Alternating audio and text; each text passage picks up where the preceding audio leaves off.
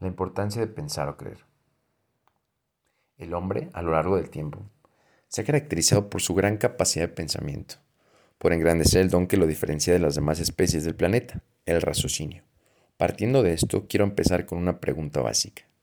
¿Qué es preferible, pensar o creer? Tomo unos pequeños minutos para reflexionar.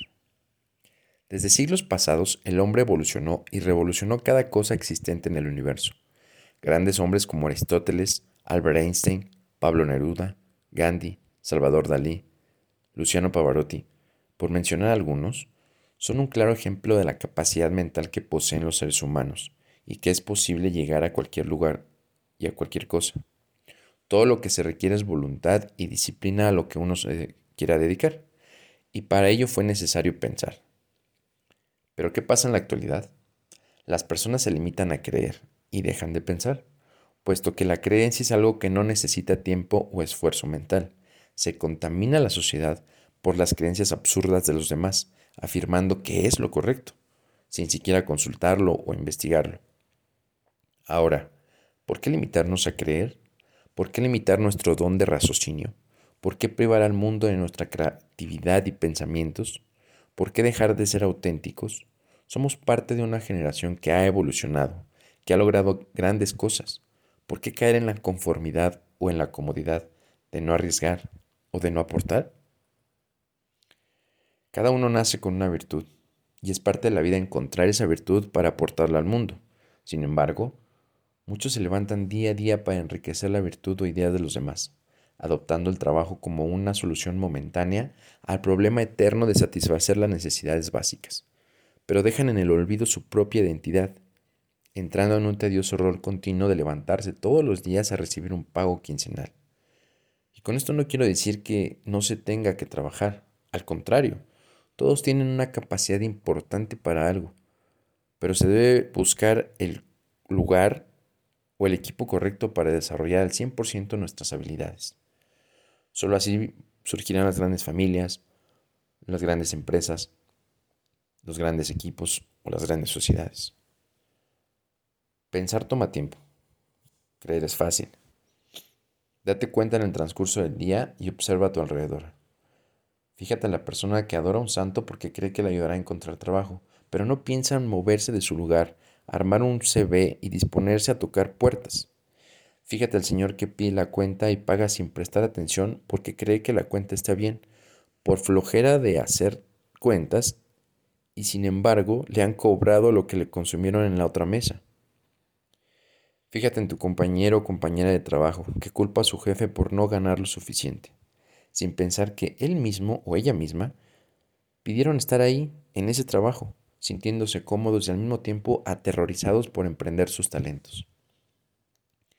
Fíjate en la escuela al chico que copia a su compañero porque cree que está bien, sin leer y comprender que el examen solo requería escribir su nombre.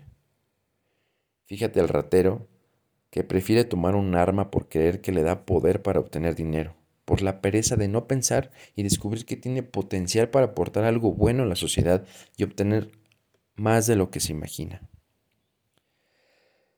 Es impactante percatarse que a la sociedad le cuesta mucho trabajo pensar.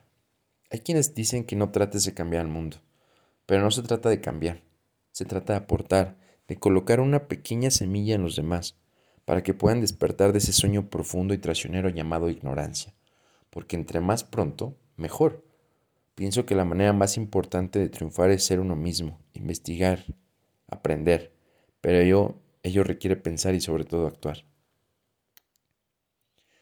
Está comprobado que se puede ser mejor cada día. Soy de las personas que no creen en la gente.